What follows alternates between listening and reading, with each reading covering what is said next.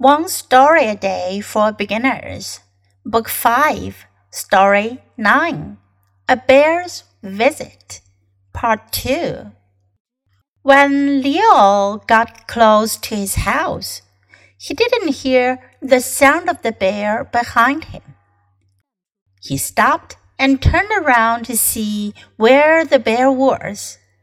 To his surprise, Leo saw that the black bear was running in the other direction. Just as Leo did, the bear ran away as fast as possible, but in the opposite direction. And he looked scared too.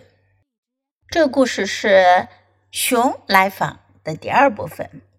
上一次我们说到里奥家院子里来了一头熊，里奥非常的惊慌。He ran as fast as he could towards his house。他跑的要有多快就有多快，想要跑回屋子里去。这回我们说，When Leo got close to his house，当里奥走进他的房子的时候呢，He didn't hear the sound of the bear behind him。他没有听到在他后面熊发出的声音。He stopped，他就停下来了，and turned around to see，转过身去看 where the bear was，熊在哪里。To his surprise，这个短语的意思呢是让他惊讶的是。To his surprise，如果你想表达让我惊讶的是，你可以说 To my surprise。Leo saw that the black bear was running in the other direction. 里奥看见那头黑熊，它往另外一个方向跑了。Direction 方向，just as Leo did，正如里奥所做的那样。The bear ran away as fast as possible.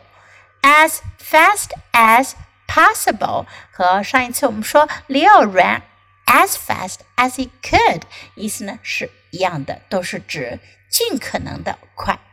熊跑的要有多快就有多快，它跑开了。But in the opposite opposite 相反的 direction 方向。And he looked scared too，他看上去也很惊慌。 Now listen to the story once again. A bear's visit, part two. When Leo got close to his house, he didn't hear the sound of the bear behind him. He stopped and turned around to see where the bear was. To his surprise, Leo saw that the black bear was running in the other direction. Just as Leo did, the bear ran away as fast as possible, but in the opposite direction. And he looked scared too.